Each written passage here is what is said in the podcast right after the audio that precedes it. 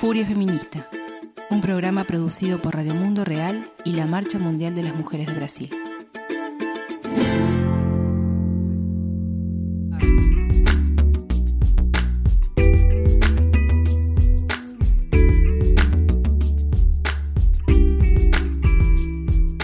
Bienvenidas a un nuevo episodio de Furia Feminista en su segunda temporada, este podcast producido por Radio Mundo Real y la Marcha Mundial de Mujeres de Brasil. Quienes habla, Azul Cordo, periodista de Radio Mundo Real, junto a Elena Selic y María Julia Montero de la Marcha, estaremos llevando adelante este segundo episodio del año 2020 con la edición de Edgardo Mattioli. Eh, en este episodio vamos a analizar por qué llevamos adelante 24 horas de solidaridad feminista contra las empresas transnacionales desde la Marcha Mundial de las Mujeres. Contaremos con los comentarios de Sofía Escacerra, economista argentina, experta en comercio electrónico y acuerdos comerciales internacionales, y de la activista ecologista Leticia Paraños, de Amigos de la Tierra Internacional, además de testimonios de distintas compañeras de la Marcha Mundial de Mujeres. Elena, ¿cómo estás? Hola, estoy acá en mi casa y espero que no por tanto tiempo. Eh, cuando grabamos el último programa de Furia Feminista en comienzos de marzo, nosotros aquí no imaginábamos que íbamos a estar así esta hora. Entonces, la humanidad entera aislada en tantas partes del planeta para así garantizar la vida, la salud colectiva. Y bueno, ahora llegamos a fines de abril, vamos a empezar mayo y no sabemos bien cómo, cuándo podremos estar como más nos gusta, que es encontrándonos en las calles, haciendo juntos muchas movilizaciones. Y también está por allí Julia. Eh, hola compañeras, eh, bueno, estamos aisladas, pero no en silencio, ¿sí? Y entonces es necesario estarmos articuladas y en lucha, especialmente ahora contra ese capitalismo neoliberal, racista y patriarcal. Eh, es además momento de poner en práctica la solidaridad, elemento fundamental de los movimientos sociales y todos aquellos y aquellas que luchan por la transformación social. Resistimos para vivir, marchamos para transformar. A pesar de este contexto de aislamiento, no dejamos de movilizarnos en este 24 de abril, que como decíamos es el Día de Acción Global de la Marcha Mundial de las Mujeres, eh, el día de 24 horas de solidaridad feminista contra las empresas transnacionales. Desde 2015, cada 24 de abril, nos movilizamos para recordar a las trabajadoras textiles del edificio Rana Plaza, ubicado en Bangladesh, que murieron, más de mil de ellas, o quedaron heridas, más de 2.000 compañeras, tras el derrumbe de las torres, cuya estructura colapsó en esa fecha, pero en el año 2013. Es absurdo, de hecho, que hasta hoy no se haya hecho justicia por las víctimas y para las familias de estas. Además, las corporaciones siguen actuando libremente en todo el país, explotando a las personas y a los bienes comunes de la naturaleza eh, con el objetivo de obtener más ganancia y más poder. De hecho, este debate de Rana Plaza, o sea, lo que nos trae o nos recuerda este hecho de Rana Plaza es justamente pensar hoy las condiciones laborales que eh, ofrecen las empresas transnacionales, las distintas corporaciones en todo el mundo y cómo además este el hecho de Rana Plaza, como decíamos el año pasado, chicas, está en todos lados, ¿no? ¿Por qué? Porque lo vemos también en otras formas de, trabajo, como pueden ser los deliveries, los trabajos de plataformas, de aplicaciones eh, y otro tipo, las maquilas o las maquiladoras también. Eh, pero además, eh, todas estas condiciones de trabajo han quedado más expuestas con todo el tema de la pandemia ¿no? a nivel mundial. Sí, yo creo que la, la pandemia nos aclara, eh, bueno, toda la desigualdad, bueno, que nosotros ya sabíamos que existía, pero que ahora están eh, así como que eh, muy destacadas, ¿no? y pensamos así que es aquello realmente necesario en nuestra vida y también creo que una cosa que se quedó muy clara es quiénes son los verdaderos y verdaderas responsables por la riqueza del mundo. que somos nosotras trabajadoras y trabajadores. Entonces yo creo que es una otra cosa eh, de la pandemia también que se quedó muy claro. Eh, y bueno, que el objetivo de las empresas solamente es ganar dinero, tener más ganancia, ¿no? Y que no piensan en la vida de los eh, de las trabajadoras. Entonces esa idea que hay los empresarios nos dan trabajo.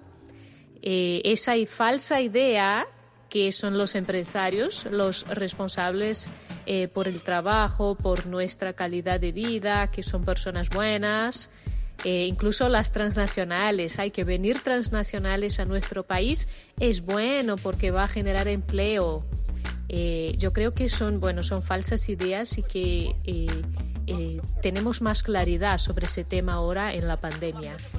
Sí, lo que estamos viendo con, con la pandemia es cómo de manera muy brutal estamos percibiendo que, que el neoliberalismo es completamente eh, incompatible con la vida humana. Entonces, no, además de no garantizar la vida, porque, porque no tiene nada que ver con eso, etcétera, eh, por priorizar la ganancia, eh, nos hace ahora trabajar ahora más en peores condiciones, con más riesgos. Entonces, una vez más eh, está atacando la vida de las personas por una ganancia que no tiene nada que ver con nosotros, que somos quien, quien sostenemos la economía. Entonces, eh, creo que ese momento en que estamos necesitando más que nunca eh, de un sistema de salud público, de de recursos públicos eh, volviéndose para la, vida de las personas, es que estamos viendo que la idea de Estado mínimo, de, de, que el neoliberalismo,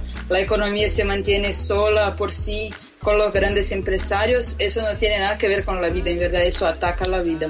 Sí, además cómo ha quedado, me parece, a la vista eh, esto de que hay trabajos que, que ningún trabajo, digamos, se puede reemplazar y que esta, estas promesas, que las vamos a ver más adelante con las reflexiones de Sofía Escacerra, pero estas promesas a veces a nivel de, distintos empleos, de que todo se puede pasar a lo digital, al automatizado, ¿no?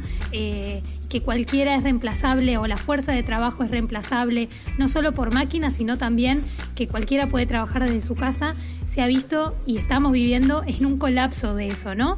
O sea que justamente lo que se ve es la, la insostenibilidad de ese sistema eh, y o la exacerbación también de cómo la fuerza de trabajo que le hacemos las personas y ni hablar especialmente las mujeres eh, se ve sobrecargada si además lo hacemos desde nuestras casas, ¿no? Eso me parece que es súper interesante además de ver en esto que decías, no solo eh, la necesidad de, de, los servicios públicos y de discutir qué tipo de gestión van a tener esos servicios públicos desde el Estado, qué tipo de participación van a tener, por ejemplo, los usuarios y las usuarias de la salud, también a nivel de otro tipo de servicios básicos y claves, ¿no? El acceso al agua, esto se ve con mucha claridad en una pandemia donde exigen lavarse las manos eh, las 24 horas y hay un montón de, de barrios y poblaciones que no tienen acceso a agua potable. La necesidad de la educación pública y gratuita y que no es reemplazable educarse en una escuela, en un ámbito colectivo, entre compañeros y compañeras, con una maestra a cargo, que hacerlo en tu casa, eh, con un montón de niños y niñas que por ahí no tienen conexión a Internet, con la sobresaturación de las docentes a cargo planificando clases, con las familias teniendo que hacerse cargo también del acto de educar. Entonces, se puso como, me parece como muy a la vista eh, el, colapso también de, un sistema y de que no todo es reemplazable, ni muchas cosas son reemplazables a nivel digital, ¿no? Sí, todos esos sectores que tú acabas de hablar, o sea, la cuestión del agua, la cuestión de, de la educación y mismo de la salud, son son puntos donde las empresas transnacionales tienen todo que ver con estarmos en esa situación que estamos ahora. O sea, por intentar privatizar la agua todo el tiempo, por todo justo, eh, por poner el agronegocio como eh, la única manera de alimentar al mundo, y no es verdad, en verdad es la única manera de poner el hambre y la desigualdad eh, la cuestión de la, todas las transnacionales de salud que mercantilizan la salud y mismo las transnacionales de la educación que, que pretendían ganar mucho con, con esas ideas de, de clases digitales, de automatización de clases, etc. Entonces, ahí vemos que ellas son nuestras enemigas en muchas esferas de la vida, más esferas de las que imaginamos porque a veces ya, ya dejamos como si fuera natural su existencia y no es. Sí, y una observación con eso de la educación, que además de, eh, de, dar clases online, se espera, bueno, que profesoras y profesores estén eh, online siempre para sacar dudas, entonces, que los alumnos pueden mandar, eh, enviar mensajes por WhatsApp y no sé qué, fuera del horario del profesor, en su número privado. Y eso también es un absurdo, ¿no? Así como que tenemos que, estaremos ah, eh, todo el tiempo trabajando. Sí, sí, la, la necesidad de regular eh, también este, estos tiempos excepcionales de trabajo en casa, ¿no? Que, han salido por suerte distintas notas reflexionando, artículos periodísticos, artículos de opinión reflexionando al respecto, pero que aquí es, es, es clave eh, empezar a pensar cómo se va a regular eso y, y también eh, cómo empezar a pensar un poco cómo vamos a salir de este momento, ¿no? Porque tarde o temprano vamos a tener que salir de nuestras casas y volver más o menos a, los trabajos que teníamos si es que los conservamos, ¿no? Porque también hay mucha gente que está en seguro de desempleo, muchos, aquí en Uruguay hay miles de personas, más de 100.000 personas en seguro de desempleo. Eh, pero no es solo también pensar esto, cómo vamos a volver, ¿no? Se habla mucho de volver a la normalidad que teníamos antes y algunas de nosotras decimos que no queremos volver a esa normalidad, ¿no? Porque esa normalidad nos trajo hasta acá. También es cierto que se está hablando sobre todo en países con gobiernos neoliberales, de una nueva normalidad, que hay que adaptarse a la nueva normalidad.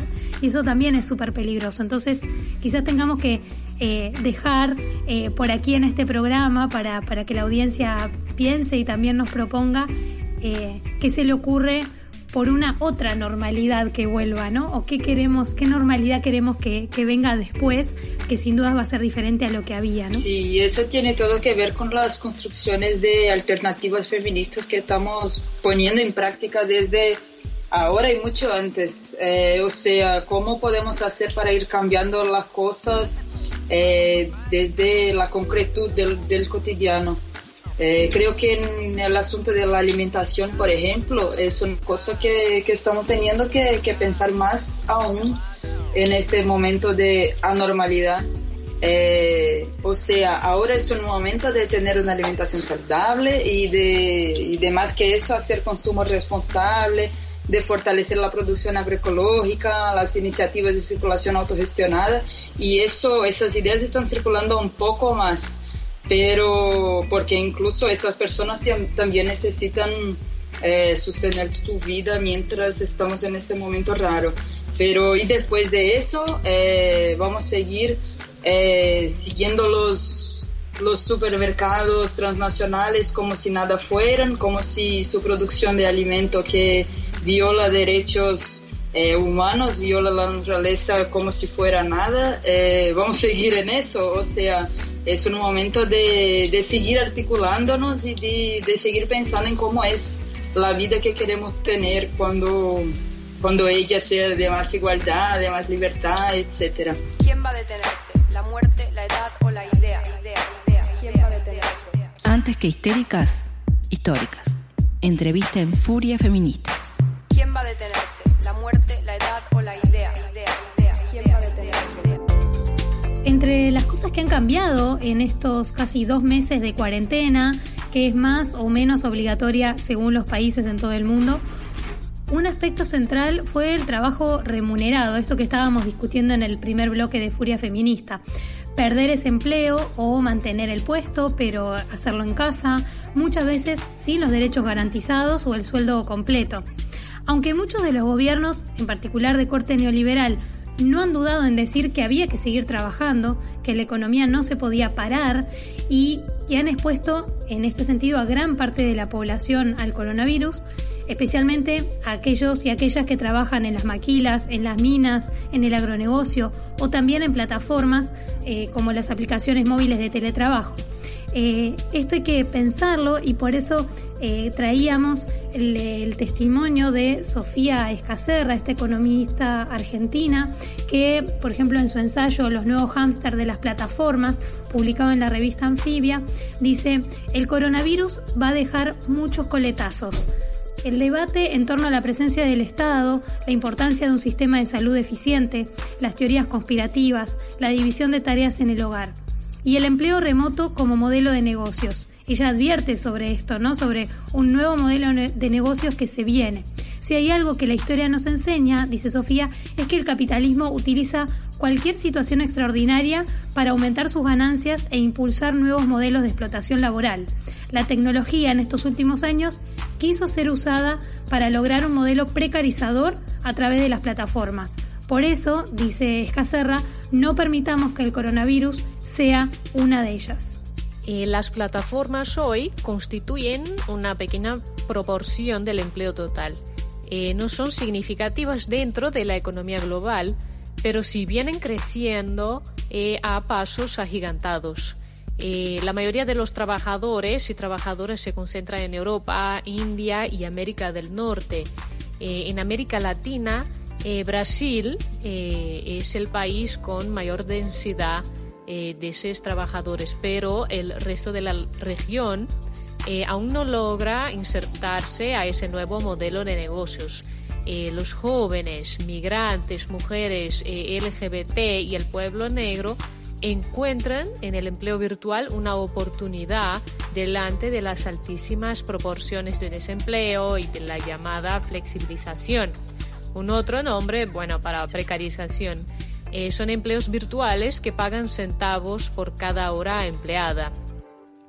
Y que, bueno, ahora en ese contexto de pandemia se ha ampliado eh, ese tipo de trabajo a aquellas personas que no lo llevaban a cabo todavía y, y, se está profundizando los límites de la sobrecarga de trabajo, el remunerado y el no remunerado. Y ya es duro hacerlo en un centro de trabajo donde hay mucha presión y control. Eh, y hacer todo eso desde casa profundiza esa eterna jornada laboral. Pero el trabajo doméstico y de cuidados se, vuelva, eh, se vuelve más visible justamente ahora en que estamos en casa. Eh, bueno, vamos a escuchar ahí un poquito a Sofía Escaserra que nos va a hablar de eso. Respecto de las regulaciones que se podrían introducir en el ámbito del teletrabajo para proteger a las mujeres, creo que hay una demanda pendiente de la sociedad, pero no solamente para las mujeres, sino para hombres y mujeres en general. Son el derecho a la infraestructura, ¿no? Con la que contar para teletrabajar. Digamos todo, ahora no estamos teletrabajando, estamos trabajando como podemos desde nuestras casas en un contexto de pandemia, ¿no? Para teletrabajar sería teletrabajo decente y para teletrabajar de manera decente lo que necesitamos es reglas de juego. Entonces, en este sentido me parece que se necesita el derecho a la infraestructura infraestructura, entendido como que los software que se utilizan para trabajar, la computadora, la silla donde me siento y demás, sean provistos no exclusivamente por el trabajador, sino en un acuerdo colectivo donde parte de ese costo lo asuma la empresa, ¿no? Porque si no el trabajador termina pagando la conexión a internet, la silla, la computadora, el software y todo lo que utiliza. Después, el derecho a la desconexión, esta cosa de la demanda constante de, de empleadores que te contactan a cualquier hora del día, en cualquier momento, en cualquier lugar, fines de semana, parece que no hay un horario ya para trabajar y esto nos juega en contra, sobre todo en este punto sí a las mujeres. ¿Por qué? Porque las mujeres somos las que nos hacemos cargo mayormente de la economía de cuidados en la casa y el hecho de no tener horarios y que tu jefe te contacte a cualquier hora de trabajo y que no tengas derecho a clavarle el visto a tu jefe, porque hay que ser valiente para clavar un visto y hay que eh, tener un determinado margen para poder hacerlo, si no, en general tenés que responder a esa demanda, implica obviamente que esta mujer que está sobrecargada por sus por las tareas del hogar, por la, por, la enseñanza de los niños, por, por la cocina, por, las, todas las tareas de cuidado en general, tenga que estar eh, sobrecargada respondiendo ambas cosas a la vez, sí o sí. En el hombre esto es un poco más eh, tranquilo normalmente, dado que su jornada de trabajo, por más que se extienda, por más que sea también los fines de semana, no tiene esta doble jornada de trabajo. Esto es clave porque, por ejemplo, muchas mujeres ahora están teletrabajando durante la semana y los fines de semana aprovechan para hacer el limpiado de la ropa, el limpiado de la casa y demás. Y si vos encima eso le sumas que tu jefe te sigue contactando los fines de semana, digamos, estás bastante complicada y bastante sobrecargada. Entonces me parece que el derecho a desconexión para todos, hombres y mujeres, pero sobre todo para las mujeres, es de vital importancia en este contexto, ¿no? O sea, el empezar a decir, bueno, no me puedes contactar fuera de mi horario de trabajo y si lo haces, me vas a tener que pagar un plus o una hora extra por hacerlo para poder empezar a marcar estos límites de la cancha y qué es lo correcto y qué es lo incorrecto dentro del ámbito del hogar. Y finalmente, el derecho a la protección de los datos de los trabajadores. Hay una tendencia a creer que el trabajador que teletrabaja, digamos, está todo el día en su casa mirando la televisión y resuelve las tareas en cinco minutos, y esto no es así, ¿no? El, trabajador que teletrabaja, teletrabaja prácticamente todo el día, sino también durante la noche, y en ese sentido hay muchas veces eh, empleadores que instalan software de vigilancia en las computadoras de los empleados o que los hacen trabajar a través de plataformas específicas que ya tienen una especie de vigilancia para el trabajador, para ver cuántas horas estuvo conectado, qué sitio web estuvo visitando y demás. Entonces hay que empezar a proteger la privacidad de ese trabajador y que se empiece a entender que la computadora es un ámbito privado también, donde se fusiona el trabajo y la vida privada del trabajador y que hay que empezar a proteger esa privacidad del trabajador aún dentro de un ámbito de trabajo, ¿no? Que no se puedan pedir datos, que no se puedan obtener datos que no tengan que ver con la función productiva del trabajo que está haciendo el trabajador. Las mujeres, obviamente, en todo esto somos las que tenemos más para perder, porque justamente eh, la pandemia lo que hizo fue visibilizar una realidad, que es que las mujeres en promedio nos hacemos cargo de la economía del cuidado, estamos mucho más sobrecargadas porque a todas las tareas de cuidado que ya teníamos se nos sumaron la de la enseñanza de los niños. Muchas mujeres estamos enseñándole a nuestros hijos a leer y escribir hacer las cuentas y demás, que antes en realidad nosotros ayudábamos a los docentes en su tarea. Hoy por hoy lo tenemos los padres y eso implica que, bueno, tenemos una carga adicional. Y esta carga está cayendo sobre todo en los hombros de las mujeres. Entonces, empezar a entender esto en el contexto y empezar a ver qué derechos necesitamos para que si el modelo de teletrabajo es el modelo que se va a imponer en aquel trabajo que puede ser teletrabajable, bueno, empezar a hacer estas regulaciones me parece necesario para que no se convierta un infierno el hecho del teletrabajo como modelo de negocios. Hay estudios ya que dicen que el 30% del empleo es teletrabajable en América Latina. Bueno, yo creo que la pandemia y el COVID va a empujar a que este modelo se instale en la población y todo aquel que pueda teletrabajar va a quedarse en su casa como una especie de responsabilidad social hacia el resto de la sociedad para no sobrecargar los espacios públicos y los medios de transporte. Con lo cual, esta agenda empieza a ser cada vez más relevante y más importante, sobre todo para las mujeres. En los últimos años también se han creado grupos de trabajo sobre género y comercio electrónico en ámbitos como la Organización Mundial del Comercio. Estas iniciativas fueron rechazadas por más de 200 organizaciones feministas en reiteradas oportunidades, manifestándose en contra de utilizar discursos que eran supuestamente feministas, lo que a veces llamamos como un maquillaje lila, ¿no? Para vestir estos discursos de comercio e impulsar la agenda de comercio electrónico en internacionales. Porque el feminismo no puede coexistir con el corporativismo y la explotación que, como sabemos, es capitalista, patriarcal y racista. Considerando entonces el empleo remoto en todas sus formas y las relaciones laborales algorítmicas, le preguntamos a Sofía cuál es el rol que tienen los algoritmos o cómo se trabaja, cómo influyen los algoritmos en profundizar la desigualdad entre hombres y mujeres. Cómo es que los algoritmos pueden entonces ampliar esta brecha de género. Escuchamos a Sofía Escacerra tenemos que empezar a prestar atención a qué es lo que está pasando en el manejo algorítmico de las relaciones del trabajo. Se viene instalando en el resto del mundo, pero que en América Latina todavía no es una realidad. Pero sí es cierto que todas aquellas tendencias que empiezan a ser tendencias a nivel global, tarde o temprano terminan llegando a la región. ¿Cuál es el problema? Bueno, que en el teletrabajo toda la información queda cargada en una base de datos y entonces se puede empezar a manejar la productividad del trabajador a través de algoritmos que juzgan si ese trabajador fue bueno o malo, cuántas horas estuvo, en cuánto tiempo resolvió las tareas Se sabe que los algoritmos tienen sesgo de género por tres vías distintas. La primera es por los datos que alimentan esos algoritmos, digamos. Los datos ya vienen con carga, con sesgo, ¿no? Por ejemplo, una mujer es muy probable que sea un poco menos productiva que un hombre justamente porque se hace cargo de la economía del cuidado. Entonces, si yo digo que este, los trabajadores más productivos son aquellos que se quedaron más de cinco años en la empresa, en esos cinco años fueron promovidos al menos una vez, etcétera, etcétera,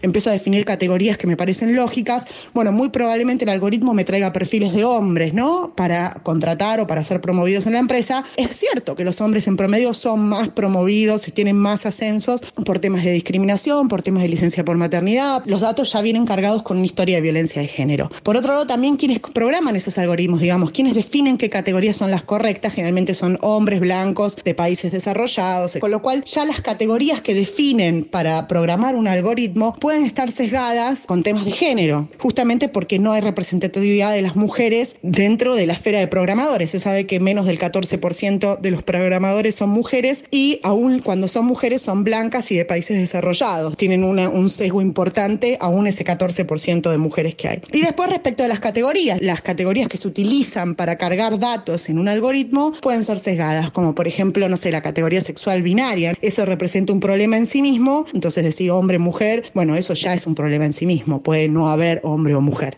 Yo creo que la manera más eficiente de cambiar esto es cambiando las sociedades. O sea, no hay que mirar a la tecnología como el problema, la tecnología no es el problema acá. El problema son las sociedades que alimentan esa tecnología y las sociedades son las que están siendo eh, sesgadas. Entonces, en la medida en que nosotros logremos la igualación de género, la tecnología va a ir cambiando. La tecnología es una herramienta y como tal debe ser utilizada, no es un fin, no es que el algoritmo tiene el poder de hacer las cosas, sino que el poder siempre lo tiene que tener un ser humano. Lo que vemos entonces con todo eso que nos trae Sofía es que hay una verdadera trampa de marketing alrededor de estos empleos modernos, eh, como si fueran algo muy distinto, como si fueran más igualitarios, eh, como si generasen más libertad, pero ¿qué libertad es esa dentro del capitalismo, dentro de la explotación, no? Sí, obvio, es un discurso tramposo que tiene que ver con esto de partir, eh, digamos, en los trabajos eh, con las nuevas tecnologías. Muchas veces se dice, ¿no? Que, que puede promover o generar una igualdad entre hombres y mujeres, por ejemplo, porque se parte de las mismas herramientas. Lo que justamente señala Sofía y obviamente señalan muchas teóricas eh, feministas que trabajan con tecnologías es esta cuestión del acceso y también de las condiciones en las cuales se realiza ese trabajo, ¿no? Sumado a esto que trae de los algoritmos en torno a la búsqueda o a cómo trabajan los algoritmos, que sobre todo lo que, lo que vuelve a recordar acá Sofía es que quienes programan esos algoritmos también tienen cargas culturales donde pesan las nociones de género heteronormativas, eh, bueno, hegemónicas, ¿no? Por lo tanto, esos algoritmos lo que van a seguir buscando y profundizando son las diferencias que hoy en día existen. Por eso también es clave pensar en esto que ya nos decía, de pensar a los algoritmos como herramientas y qué cambios podemos generar desde ahí. También pensando en clave de software libre y de, me parece, ¿no? De introducir esa discusión también, ¿no? De cómo nos informamos o, con qué herramientas estamos trabajando hoy y cuánto al final le seguimos dando eh, o enriqueciendo al capital. Sí, y yo creo que esa idea de, bueno, de empleos modernos, bueno, además de de una precarización general del trabajo es bastante cruel con las mujeres porque ya existe, eh, ya hay esa idea de la mujer moderna que puede hacer eh, hacerlo todo al mismo tiempo. Entonces, eh, la mujer moderna puede trabajar en casa porque va a hacer sus propios horarios y puede, bueno, cuidar al hijo también mientras trabaja. Entonces, y, y bueno, esa era una idea, nosotras feministas combatimos esa idea pero creo que la pandemia nos aclaró eso, que, que ya sabíamos que es de verdad imposible, ¿no? Pero creo que con las mujeres hay eso. que es lo que eh, dijiste, ¿no? De que hombres y mujeres están en condiciones diferentes para hacer ese tipo de trabajo. Sí, pero hablan como si las conquistas fueran resultados del buen trabajo de una persona y solo eso. Y eso sirve mucho a la acumulación de las empresas poner el, trabajo en esa perspectiva tan individualista, creo. Incluso porque muchas veces, además de eso, de, de la sobrecarga del trabajo y de las distintas vidas que llevan las personas y distintas tareas y roles, eh, muchas veces en eso que se llama de uberización y que existe en los deliveries, etcétera, pero que es principalmente masculino, pero que también existe en otras plataformas más, más volvidas a las mujeres como eh, las plataformas de servicios domésticos y de cuidados que tienen un montón de trabajadoras, la mayor parte eh, inmigrantes, negras, etcétera, eh, que son más civilizadas aún. En este caso, todos son las y los trabajadores que tienen que mantener los recursos necesarios, o sea, garantizar el medio de transporte, garantizar el teléfono, un paquete de internet, una computadora. Todos son ellos y ellas mismas que tienen que garantizar eso, es muy duro.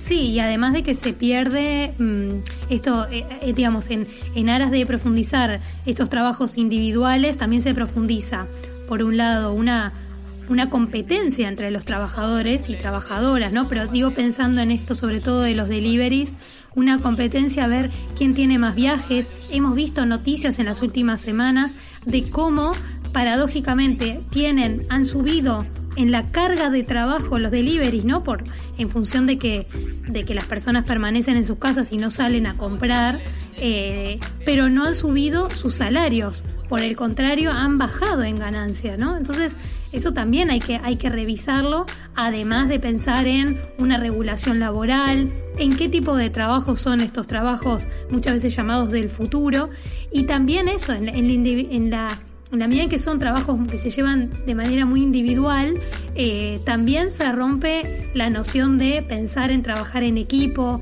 en promover el trabajo en equipo y que sin dudas es mucho más eh, beneficioso para todas que trabajar individualmente, ¿no? En solitario. Porque eso también rompe redes de solidaridad y redes de lucha, ¿no? Sí, total.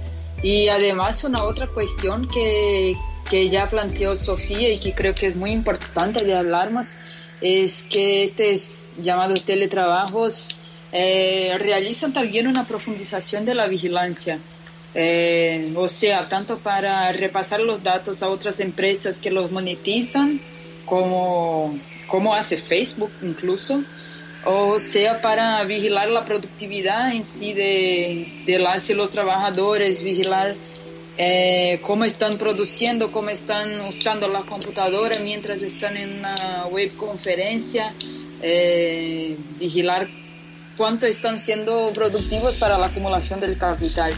Y otras vigilancias más que, que esta sí no hablamos, se habla muy poco, pero que es súper fuerte, pesado también, como la vigilancia de, de las prácticas de comunidades de agricultoras y agricultores, eh, la vigilancia misma de la organización social, de, de, movilizaciones, de luchadores, todo eso es muy grave está en tantas partes de nuestra vida eh, que a veces casi no percibimos, pero es una parte fundamental de la manutención de las grandes transnacionales como es Google y tantas otras. Este es solo un ejemplo de entre otras varias empresas que nos roban las informaciones eh, solo para ganar.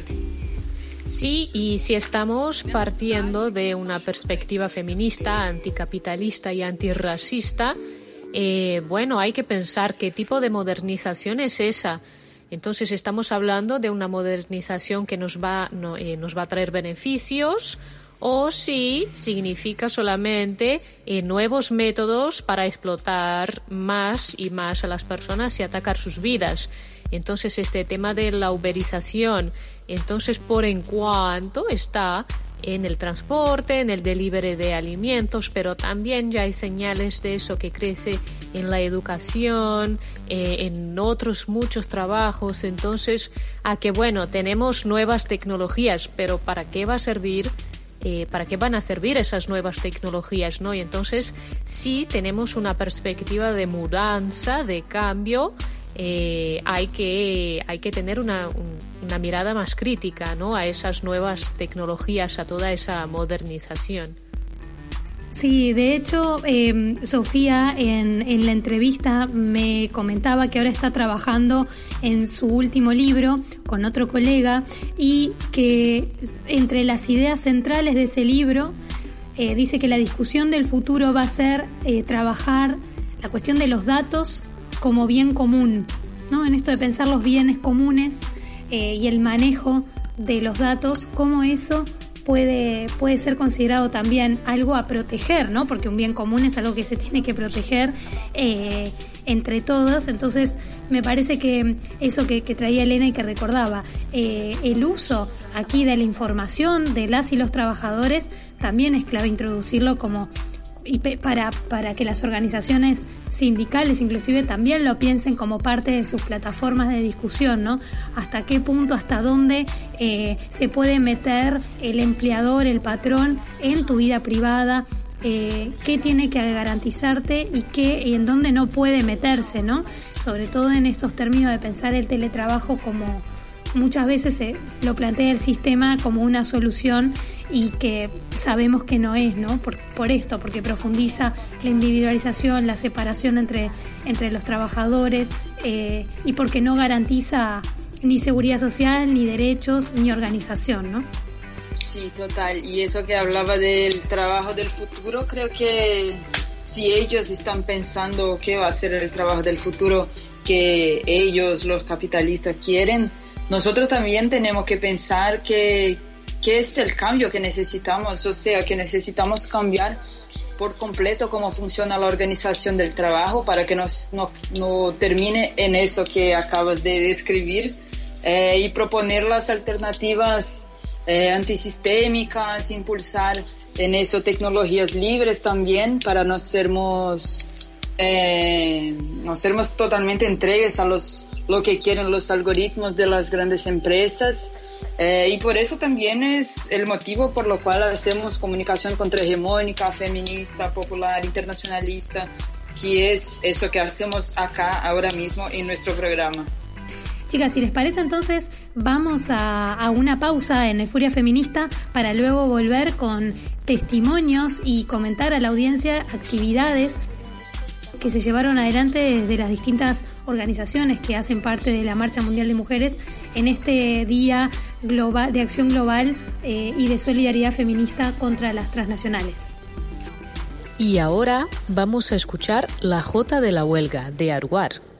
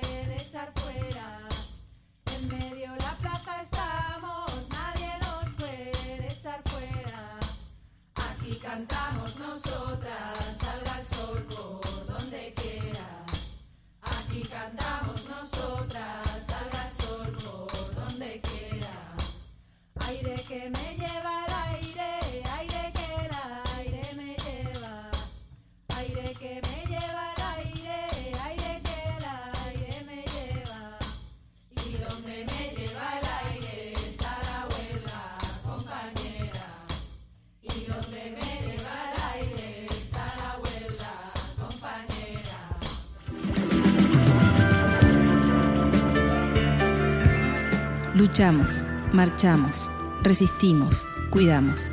Ahora que sí nos ven, escúchenos. Bueno, este año, por las condiciones eh, especiales, todas de que ya hablamos, las circunstancias del confinamiento por la pandemia, en este 24 de abril nosotros eh, desde la marcha nos, nos comprometimos con nos unirnos virtualmente. Entonces, alrededor del mundo estuvimos denunciando la actuación de las corporaciones transnacionales que explotan, que destruyen la vida de las mujeres desde nuestras casas, pero reunidas.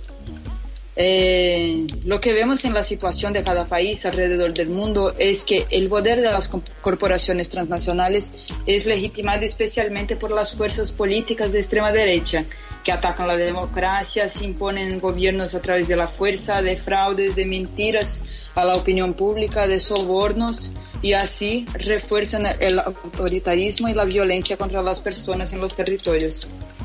Pero a su vez, las alternativas feministas de que tanto hablamos y que construimos son una forma de resistir y de presentar a través de prácticas concretas las posibilidades de transformación y de cambiar el mundo. Entonces es como siempre decimos, tenemos que cambiar el mundo y la vida de las mujeres en un mismo movimiento. Entonces vamos a hacer ahora un recorrido por las acciones virtuales que se han organizado en este 24 de abril. Julia, ¿nos puede contar un poquito? Eh, sí, claro. Eh, bueno, en la página web de la Marcha Internacional, que es, eh, bueno, francés, pero marchemondiale.org, eh, en, nuestra página se ha agregado mucha información. la acción se empezó en Nueva Caledonia, archipiélago en Oceanía, con la difusión de un video y audios cortos presentando las 24 horas de acción y su importancia para conectar luchas locales con el movimiento internacional. La acción siguió durante todo el día, pasando por países y territorios como las Filipinas, eh, donde las mujeres hicieron una campaña virtual de denuncia a los crímenes corporativos, especialmente la minería, Siguió después por Pakistán y Turquía, que hicieron webconferencias.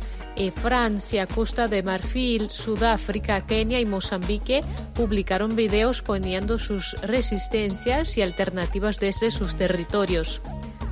Marruecos, Túnez, Palestina, Irak, Líbano y Kurdistán hicieron una campaña de redes, una reunión virtual y publicaron la declaración contra la epidemia del coronavirus y contra la epidemia capitalista, seguiremos luchando y vamos a vencer.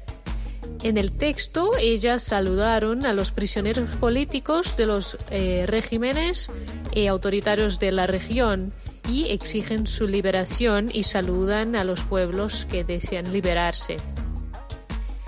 En Azores se publicó un poema y en Cataluña y Suiza las mujeres participaron de manifestaciones en las ventanas con palabras, carteles y camisetas.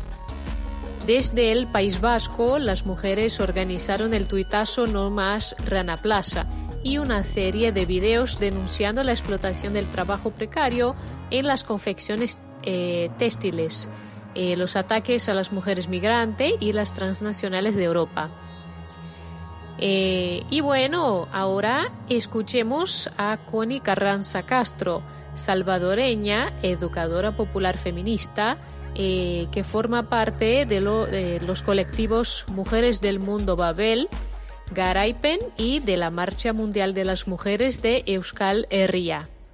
Llegué al País Vasco hace 15 años, dinamizo procesos de formación feminista y he podido recoger muchos testimonios de mujeres centroamericanas que, llenas de dolor, de rabia, de soledad, me han podido dar testimonio de todas las realidades que han vivido en sus países de origen. En nombre de todas esas mujeres, quiero comentar y dar testimonio de la precariedad y de la explotación en sus vidas y en sus cuerpos. Y para evitar que otras hablen por nosotras, vengo a denunciar la globalización neoliberal, el sistema patriarcal, racista y colonizador que genera condiciones de vidas precarias con las múltiples opresiones que se materializan en las vidas y en los cuerpos de las mujeres, que no son solo las industrias extractivas, sino las fábricas de textiles y de ensamblaje que están generando precariedad y muerte en las mujeres en Centroamérica. Estas empresas tienen malas condiciones de higiene, horarios extensivos, discriminación, acoso sexual,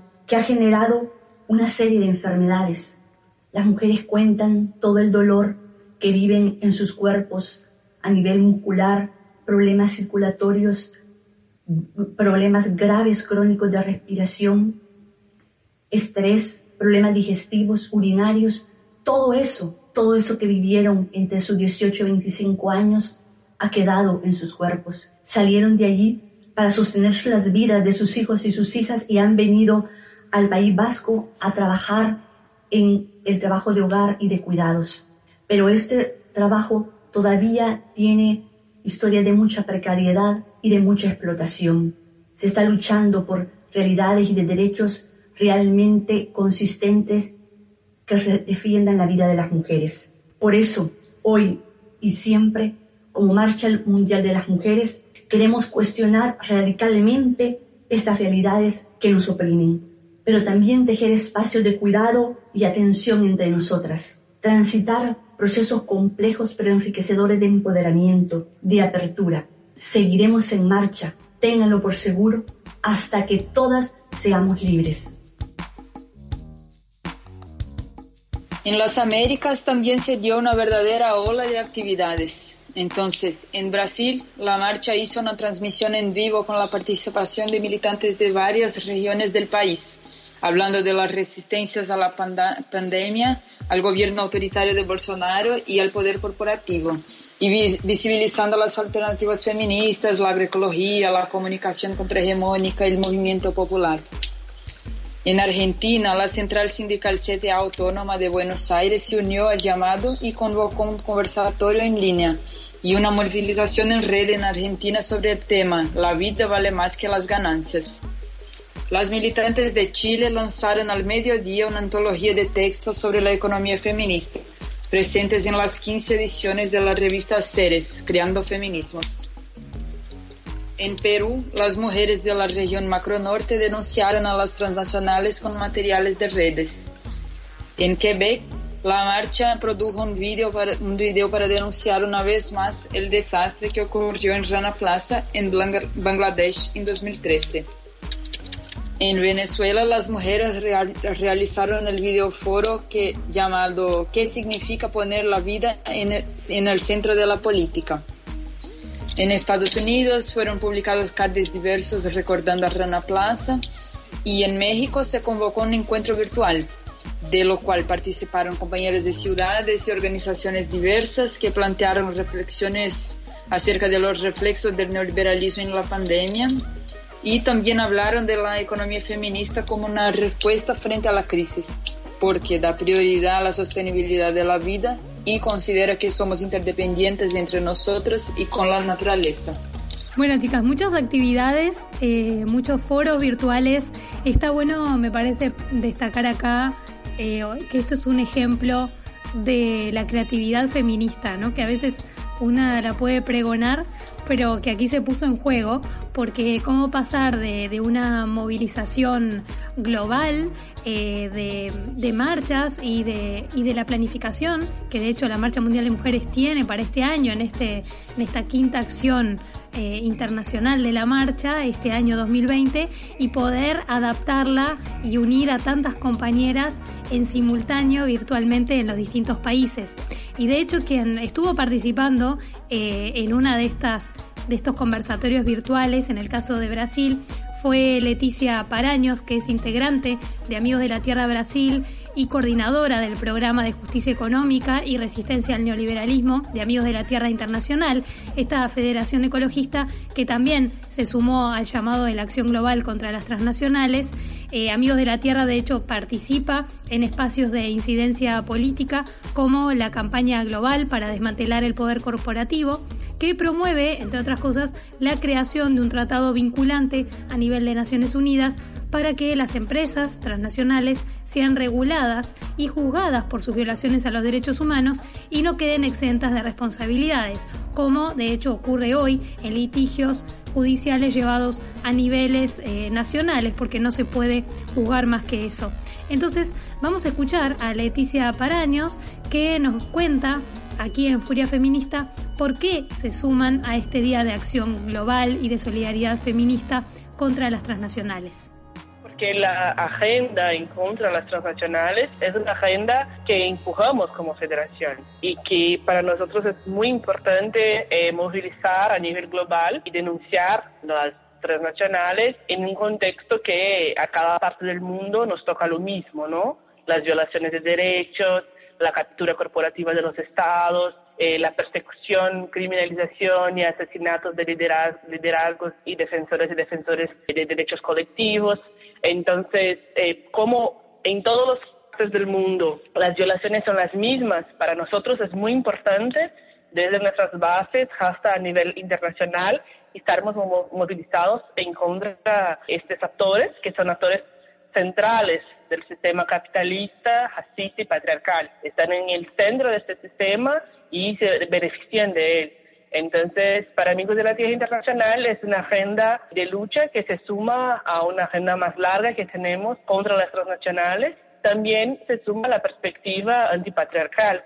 Hanna Plaza dejó centenas, principalmente mujeres, que fueron muertas por una situación que se sabía, ¿no? Entonces se demuestra también la perversidad de las transnacionales y podemos hacer incluso enlaces con el contexto actual cuando escuchamos a representantes de este sector, incluso jefes de Estado capturados por este sector, a decir que algunas vidas son desechables, que lo que importa es una economía capitalista, la acumulación del capital, que eso no puede parar.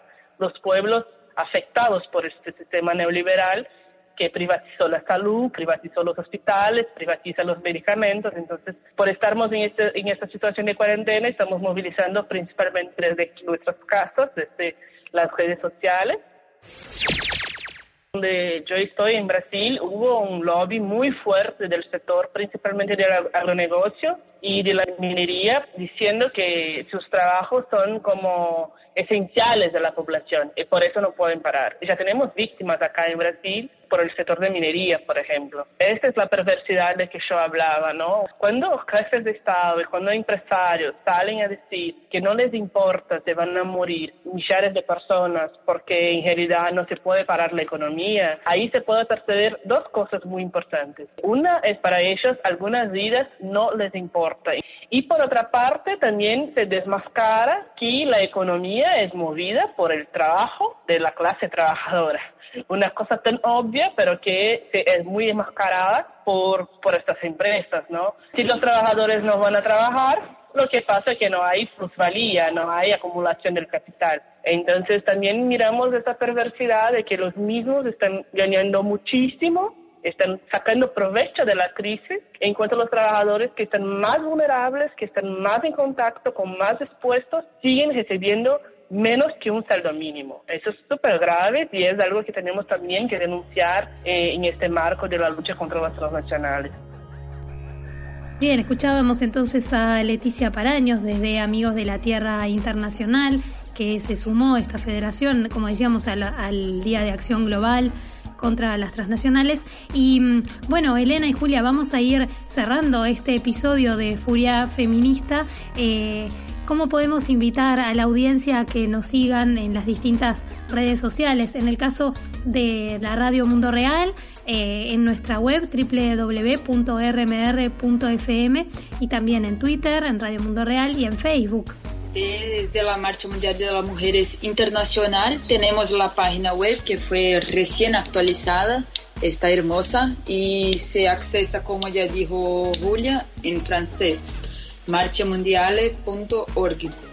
Y para la marcha de Brasil, donde estamos nosotros dos, eh, se puede accesar como Marcha Mujeres con LH. Y así estamos en Twitter, en Instagram y también estamos en Facebook. Así que maneras de hablármonos no, no nos faltan. Sí, y también que si quieren eh, consultar y leer y acceder a distintas publicaciones, reflexiones, ¿no? artículos de opinión, también las tenemos publicadas tanto en la Radio Mundo Real como en la web de, de, la Marcha Mundial de Mujeres, que invitamos a visitarla y a compartir los materiales, los llamados a la acción y las distintas reflexiones para que la lleven también a sus territorios y a sus organizaciones. Eh, sí, ya tenemos siempre, claro, materiales en nuestras redes, pero ahora eh, con eso de la pandemia estamos, eh, bueno, ejerciendo nuestra creatividad. Entonces, como en las 24 horas de solidaridad feminista, estamos con muchas actividades, bueno, lives y todo más.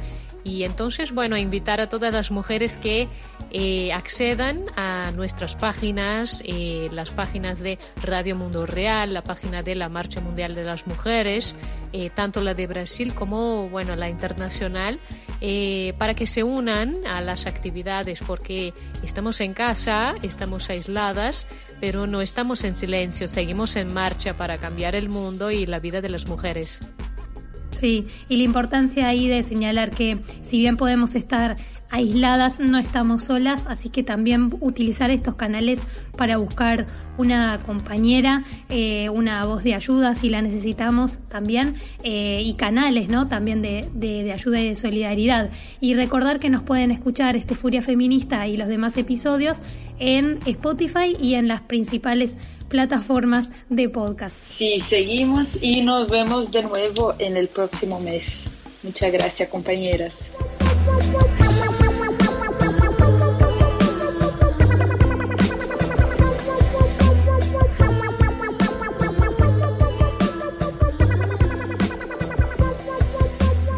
Furia Feminista, un programa producido por Radio Mundo Real y la Marcha Mundial de las Mujeres de Brasil.